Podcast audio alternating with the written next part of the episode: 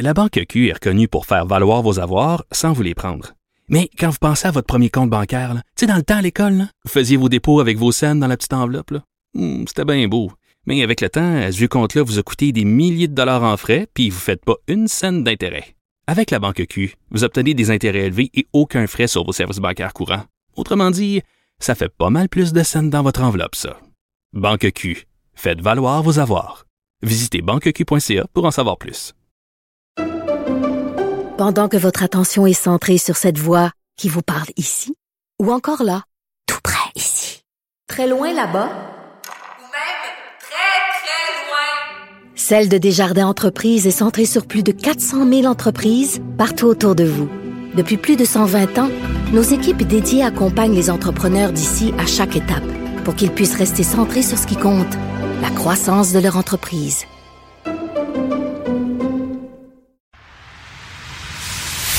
Antoine Robitaille. Il connaît tous les dessous de la politique. Une entrée privilégiée dans le Parlement. Là-haut sur la colline. Antoine Robitaille. Bon mercredi à tous. Aujourd'hui à l'émission, Benoît Pelletier, ancien ministre des institutions démocratiques de Jean Charest, est favorable à une réflexion sur le mode de scrutin proportionnel. Lui qui en a tenté une de 2005 à 2007. Par ailleurs, ce professeur de droit à l'Université d'Ottawa se désole de la trudeauisation du Parti libéral du Québec de Dominique Anglade, dont il est toujours membre. Mais d'abord, mais d'abord, c'est l'heure de notre rencontre quotidienne avec Rémi Nadeau. Réminado, Tout a été mauvais. Ça a été un spectacle désolant. C'était triste de voir ça. Antoine Robitaille. On sait bien, vous voulez faire du nationalisme. Mais non, on veut justement contrebalancer cette délocalisation-là politique. La rencontre. Un jour, on fera notre débat. Oui, oui, bien sûr. Métal sur métal. C'est le moment de vérité. La rencontre. Nado Robitaille. Et bonjour Rémi Nadeau. Bonjour Antoine. Chef de bureau parlementaire à l'Assemblée nationale pour le journal et le journal, délégué à la broue dans le toupette. Oui, j'adore ce, ce titre de, de ministre délégué au toupet. Parlons de reconnaissance des partis, Rémi. Donc, Dominique Anglade se laisse tirer l'oreille. Oui, et j'espère que ça ne sera pas trop long euh, avant qu'elle, euh, je dirais, retrouve euh, La raison. un sens. Euh, oui, la raison, il y a un sens de l'ouverture parce que euh, je trouve ça décevant. Je comprends que euh, une fois que l'élection est passée, là, il y, a, il y a plein de négociations qui vont avoir lieu pour la suite des choses à l'Assemblée nationale, le temps de parole. Tu sais, on est habitué, là, nous, euh, Ah oui. euh, depuis, la, depuis la fin du bipartisme, on, on a, on a vécu ces négociations-là post-élection. ouais. Euh, donc là, euh, on va pas y échapper, même que ça, ça risque d'être encore plus intense parce que euh, il y a quand même quatre partis qui ont eu euh, à peu près le même score de suffrage ou pas loin. Et euh, donc moi, je pense qu'il il faut que chacun des partis à l'Assemblée nationale ait euh, du temps de glace, ait un budget. euh, C'est normal, même s'ils n'ont pas le même nombre de, de députés. Et, et- et- que ça, c'est créé notamment par la distor- distorsion là, de notre système. On en a parlé euh, depuis euh, lundi soir.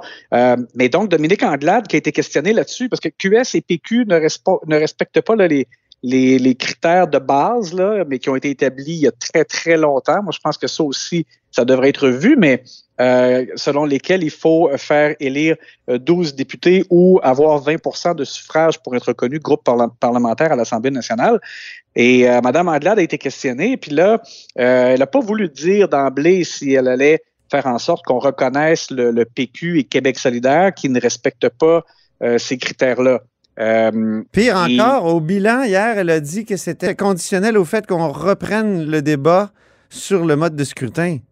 Autrement dit, Ben oui. que le gouvernement est nullement intéressé à ça. C'est une façon de, de botter en touche.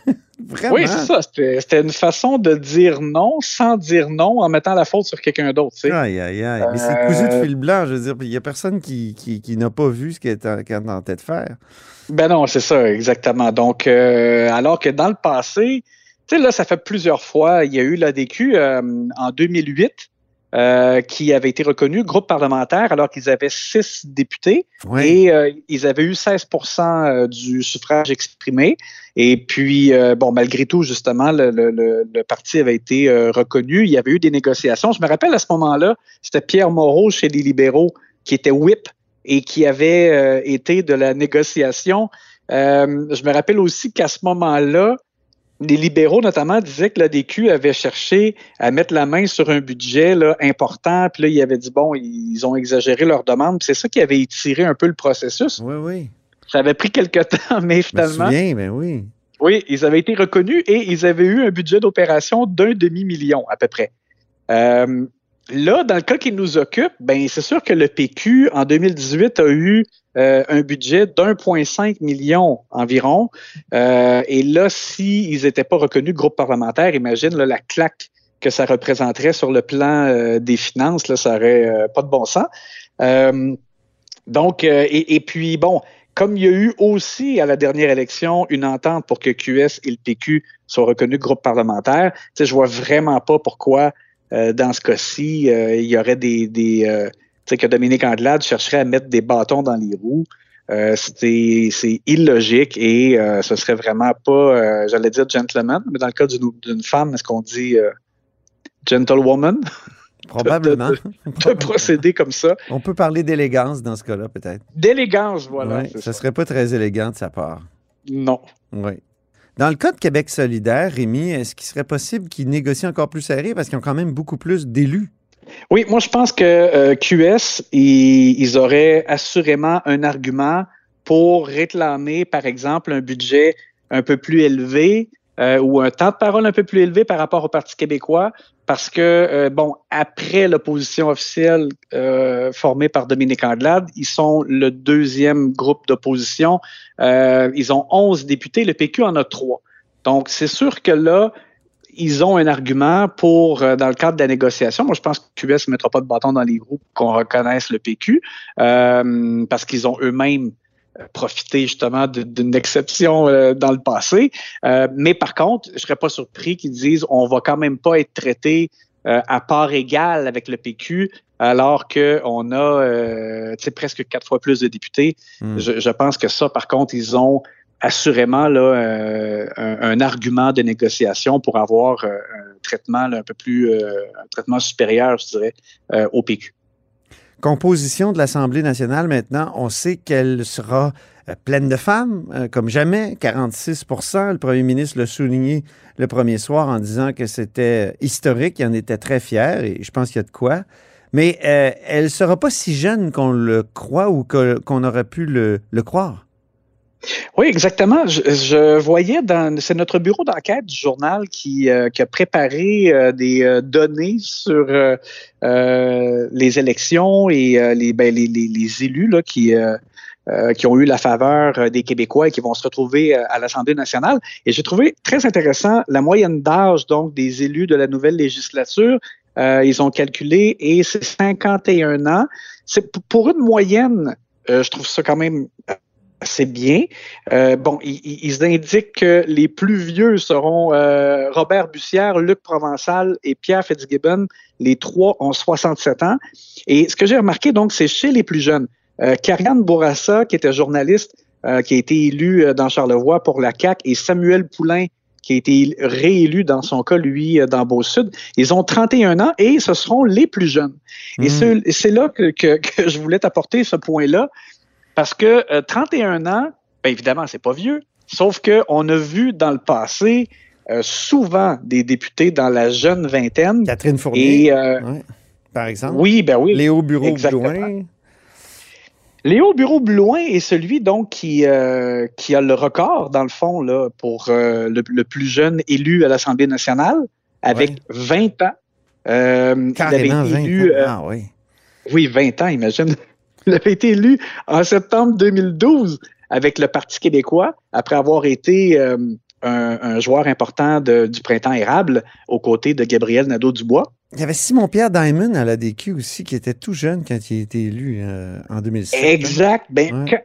c'est ça, quand, quand nous, on était là, justement, euh, Antoine, en 2007, c'était à ce moment-là un record. Simon-Pierre Diamond, qui avait été élu euh, pour l'ADQ, et il avait 22 ans, lui, à ce Ah, moment-là.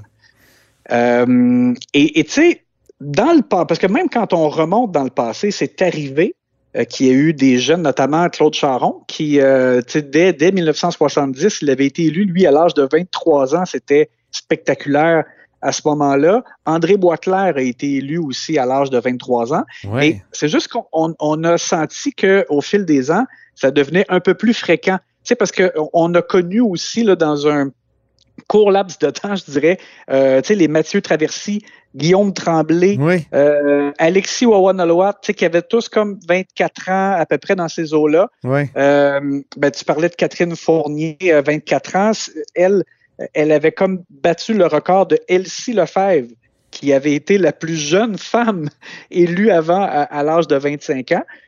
Et, et donc, on, on avait l'impression qu'il y avait comme une, une tendance et que ça allait possiblement euh, s'accroître la, la, la, la- présence de ces euh, jeunes dans la vingtaine. Mhm. Et, Mais il n'y a là, rien de linéaire. non, c'est ça. Parce que moi, pour moi, c'est un peu une surprise. Tu sais, je j'avais pas tant remarqué au fil de l'annonce des candidatures des, des différents partis. C'est sûr que il y a aussi des, il y a plusieurs jeunes qui se sont présentés au Parti libéral du Québec. Il y avait, euh, il y avait une jeune femme qui a eu 18 ans euh, pendant la campagne électorale, c'est pour te dire. Mais bon, euh, ils n'ont pas été élus, euh, ces jeunes-là. Alors, ça fait en sorte, je trouve que à l'Assemblée nationale, ben oui, là, il y a, il y a quand même il y a, y une certaine jeunesse, mais pas tant, moins que ce à quoi je me serais attendu. Et même, je, je regardais Antoine Mhm. euh, pour le plaisir dans le cadre euh, du Conseil des ministres là, euh, à la dissolution.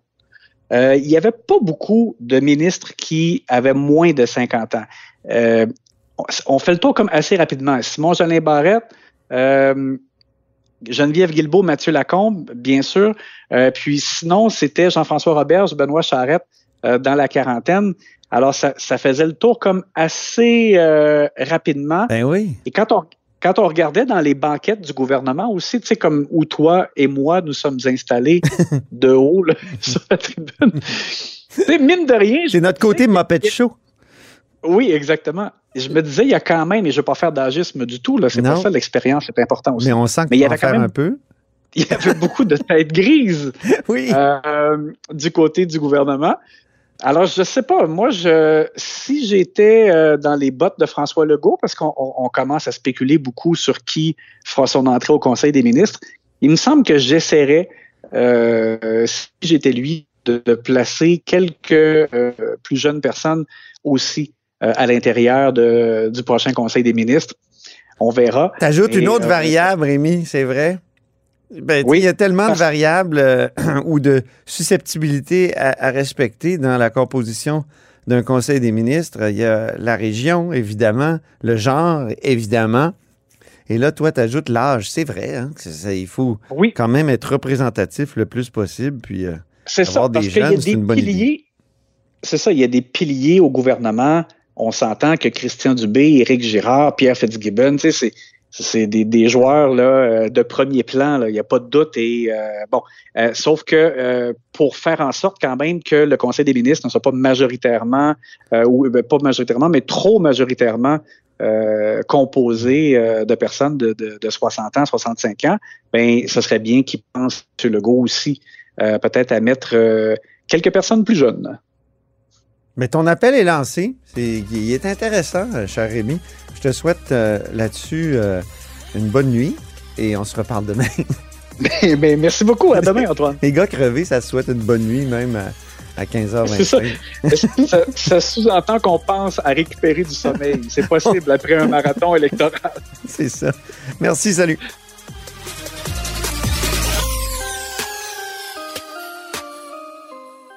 La Banque Q est reconnue pour faire valoir vos avoirs sans vous les prendre.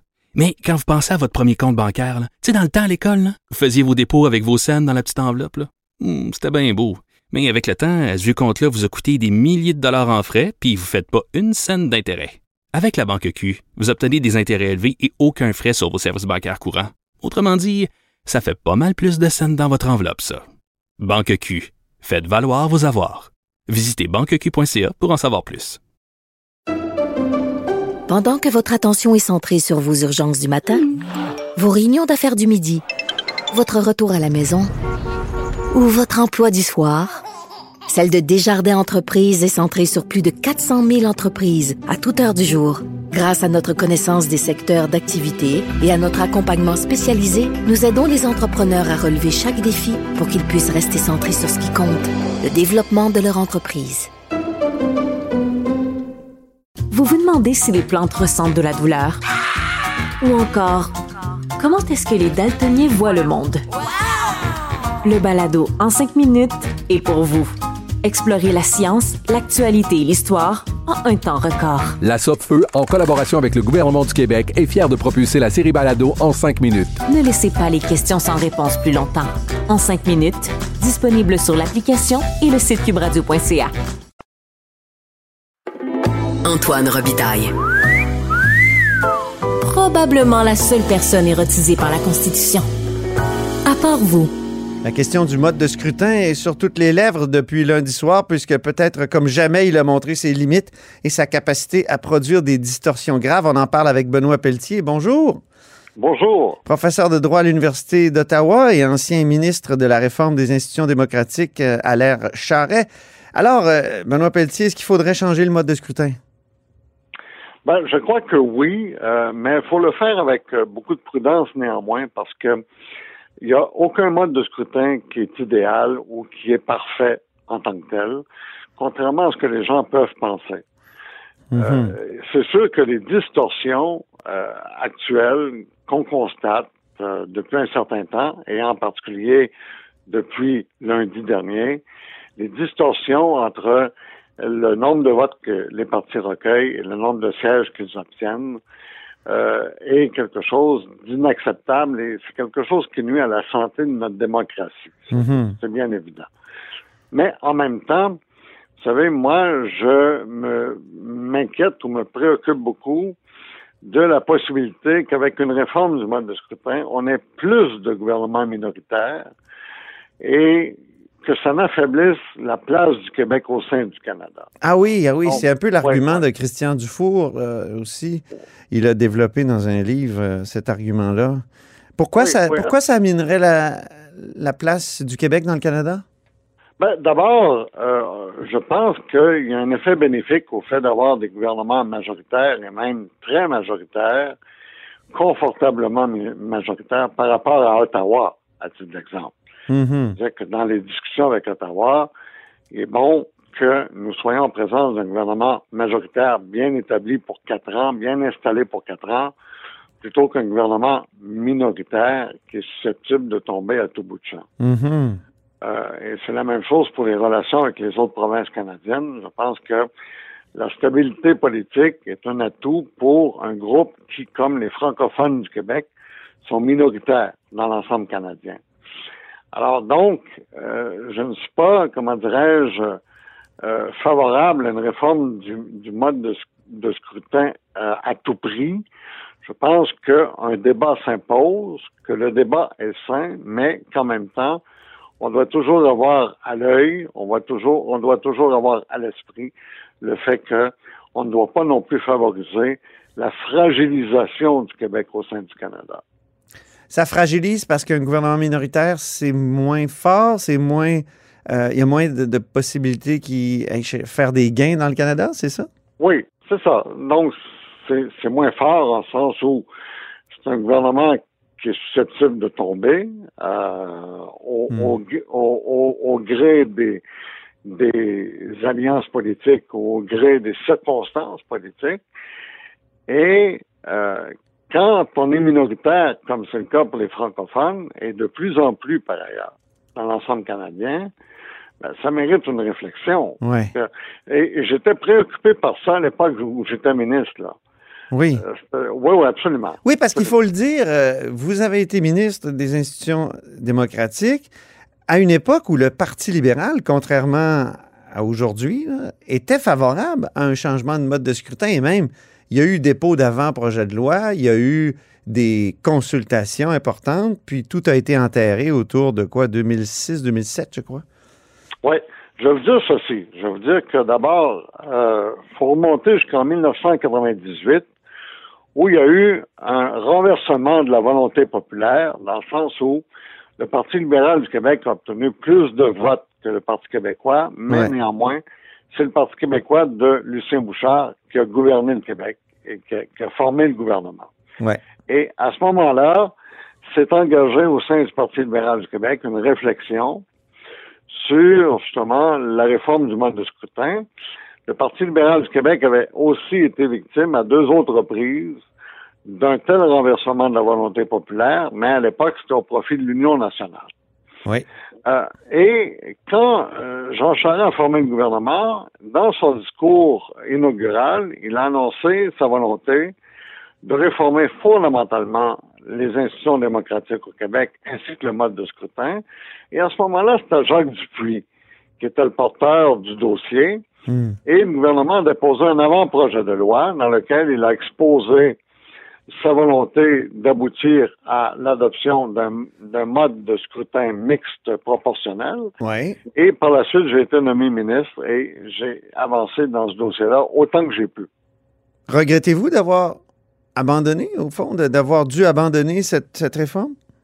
Non, mais pour être franc, je n'avais pas le choix. Pour, pour deux motifs. Le premier motif, c'est que, étant donné que le gouvernement avait décidé de procéder par un avant-projet de loi, euh, ben forcément, ça prenait le consentement des députés pour aller plus loin.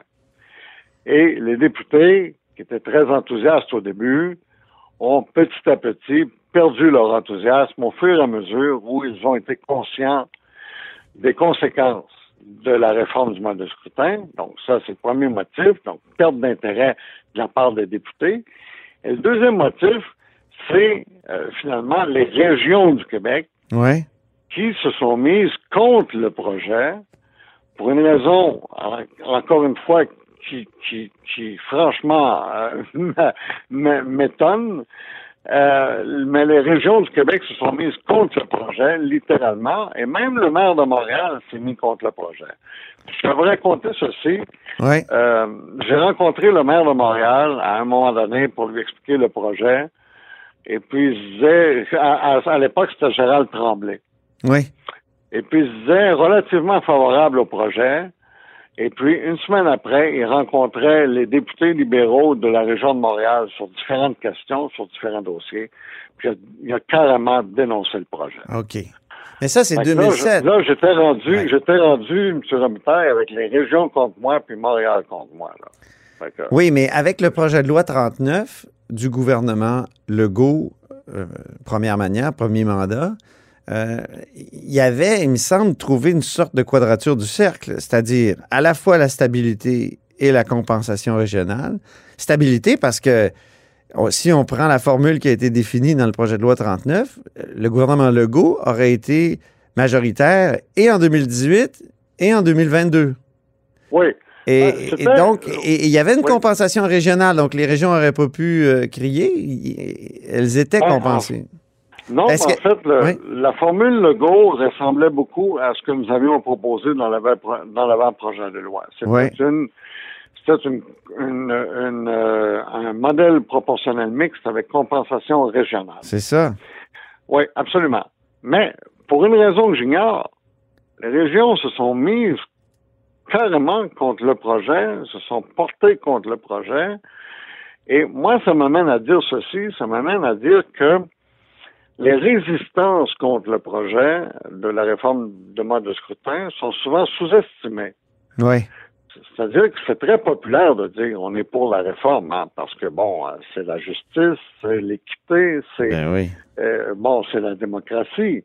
Mais quand les gens sont au fait des conséquences très directes de la réforme, parfois il recule. C'est ça que je veux souligner, là, moi. Je ne veux pas dire que la réforme est impossible, mais moi, j'ai vécu une situation où même des groupes de pression, des groupes d'intérêt qui sont traditionnellement pour la réforme du mode de scrutin, euh, m'obstinaient parce que c'était pas le mode de scrutin que les autres avaient en tête. C'est ça. Ben, c'est ça. Alors, à la fin, vous êtes le porteur de ballon, mais vous, êtes pas mal seul sur le terrain, là. parce que petit à petit, petit à petit, les groupes vous abandonnent ou les groupes se dissocient de vous ou les groupes apportent des nuances qui sont extrêmement gênantes. Ouais. Euh, sur le plan politique. Et font pression sur des membres du- de votre propre caucus, j'imagine, qui, là, se mettent à changer d'idée, puis au caucus, ça devient impossible de, de soutenir le projet de loi, c'est ça? Ben oui, absolument, absolument. Hmm. Alors moi, dans le cas des régions, c'est une réaction que jamais je n'avais vu venir parce que justement, on avait une, une compensation régionale. Puis pour vous donner une idée, euh, on me disait, ben, on a peur de perdre des députés. Alors, je leur disais, non, non, je vous garantis, vous allez avoir le même nombre de députés. Mais Ben oui. évidemment, il va y avoir des députés de liste. C'est évident.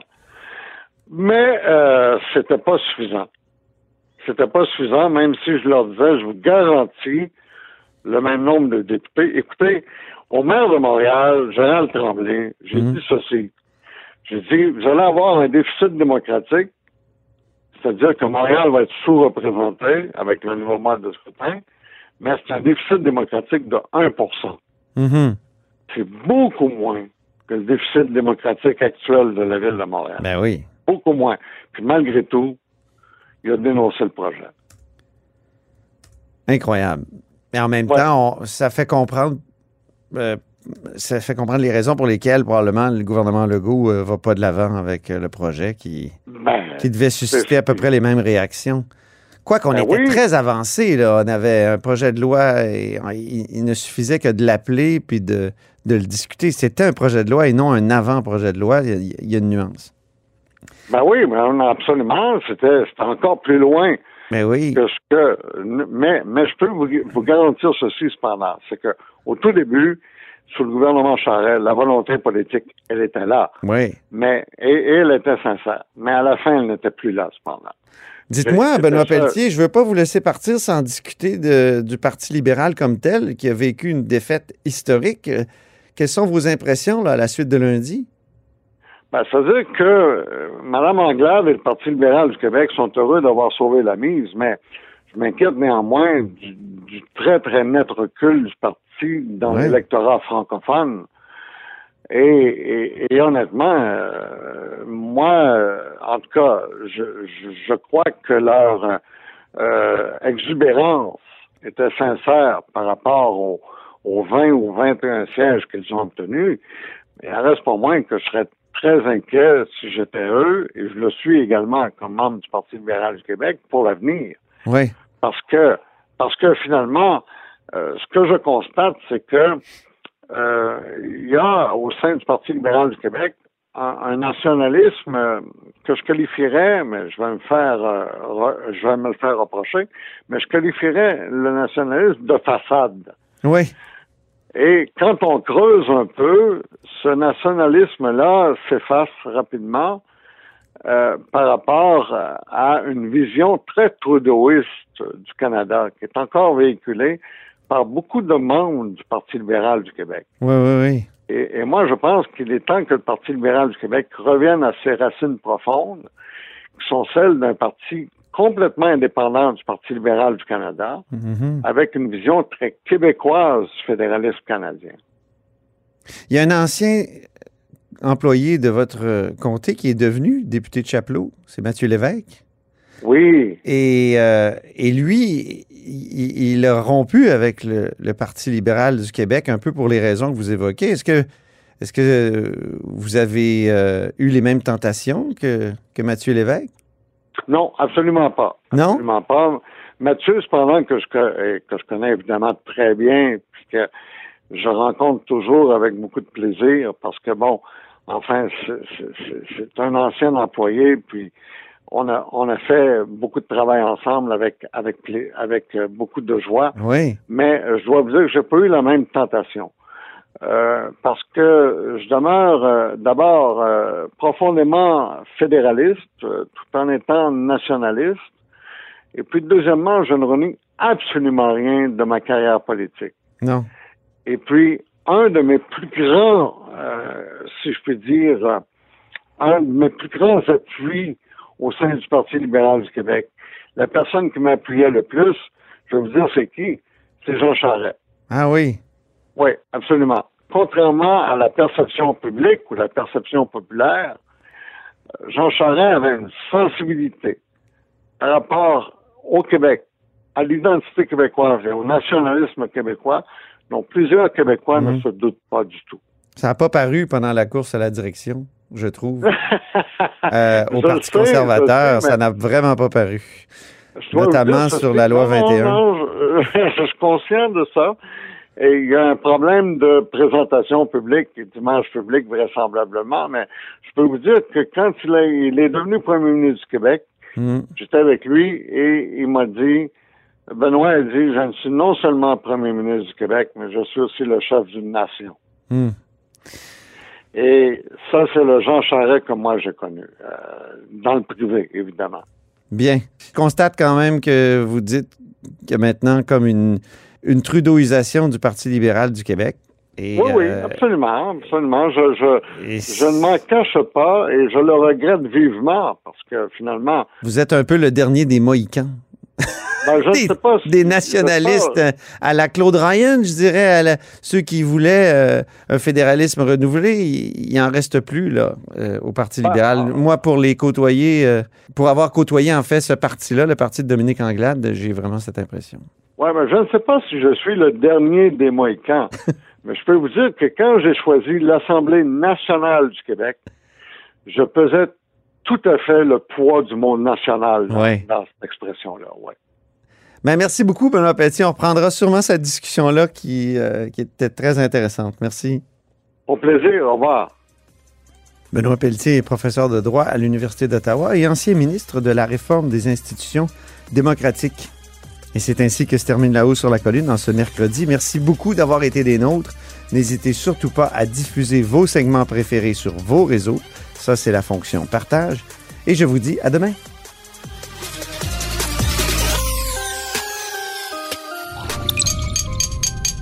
Cube Radio.